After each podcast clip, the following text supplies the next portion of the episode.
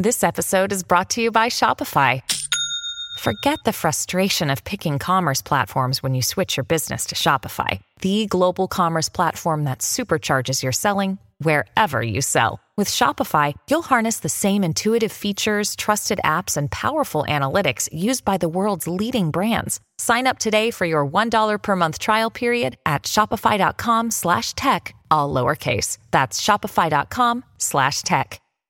Many of us have those stubborn pounds that seem impossible to lose, no matter how good we eat or how hard we work out. My solution is PlushCare.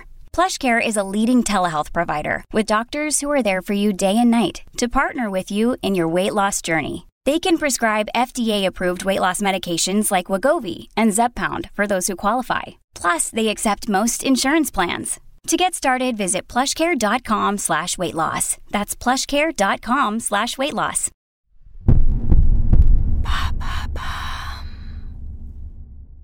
Pourquoi le trouble de l'attention fait-il polémique? Merci d'avoir posé la question. Ce sont des termes que nous entendons de plus en plus. Autisme, dyslexie, dyspraxie et surtout TDAH, aussi appelé trouble déficit de l'attention et de l'hyperactivité.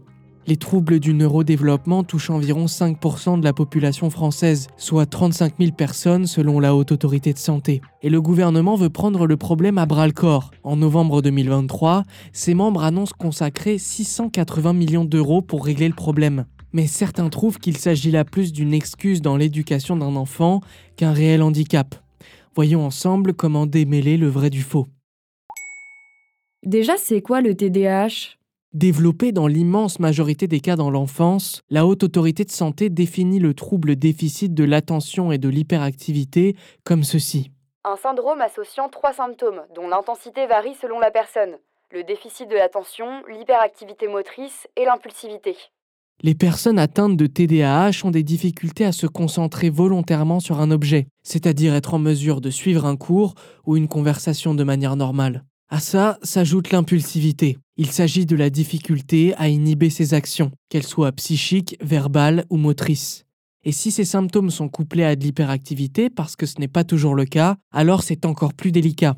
Il devient très difficile de terminer une action que l'on a entreprise, ou de maintenir une position, par exemple. Il concernerait aujourd'hui près de 6% des élèves français et 3% des adultes. Et depuis 2005, le TDAH peut être reconnu comme handicap cognitif sur demande auprès de la maison départementale des personnes handicapées.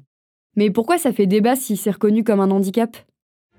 Les troubles mentaux constituent une véritable tendance morbide sur les réseaux sociaux. Par exemple, le hashtag DID, ou trouble dissociatif de l'identité, comptabilise 3 milliards de vues sur TikTok.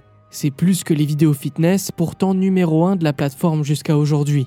Ce phénomène extrêmement populaire pousse les jeunes parents à faire des autodiagnostics sur leurs enfants. Et les jeunes de 18 à 25 ans profitent également de ce biais pour se découvrir eux-mêmes des troubles du développement neurologique, comme le TDAH. Sur TikTok, le hashtag self-diagnostic atteint à lui seul les 3 milliards de vues. Les handicaps sont donc banalisés et surtout glamourisés, comme si s'inventer des troubles mentaux, c'était le bon moyen de devenir cool et célèbre. Et comment certifier que quelqu'un est atteint de TDAH Le parcours du diagnostic fiable du TDAH est long et fastidieux. D'abord parce que le nombre de médecins spécialistes du trouble est infime et que les structures spécialisées sont encore rares. En moyenne, les adultes atteints de ce trouble ont un parcours diagnostique d'environ 4 ans à partir de la première consultation, selon l'association TDAH France. Selon Christine Gétin, directrice de l'association, Certes, on peut facilement se reconnaître dans certains traits de caractère communs au TDAH, mais pas au point d'être associé à une situation invalidante. La différence, c'est que l'un va avoir un retentissement délétère, les autres non. Voilà pourquoi le trouble de l'attention fait polémique. Vous souhaitez réagir à cet épisode? C'est possible et ça se passe sur Spotify. Vous pouvez commenter l'épisode et répondre au sondage du jour directement sur l'appli. Maintenant, vous savez, un podcast Bababam Originals écrit et réalisé par Samuel Lambroso.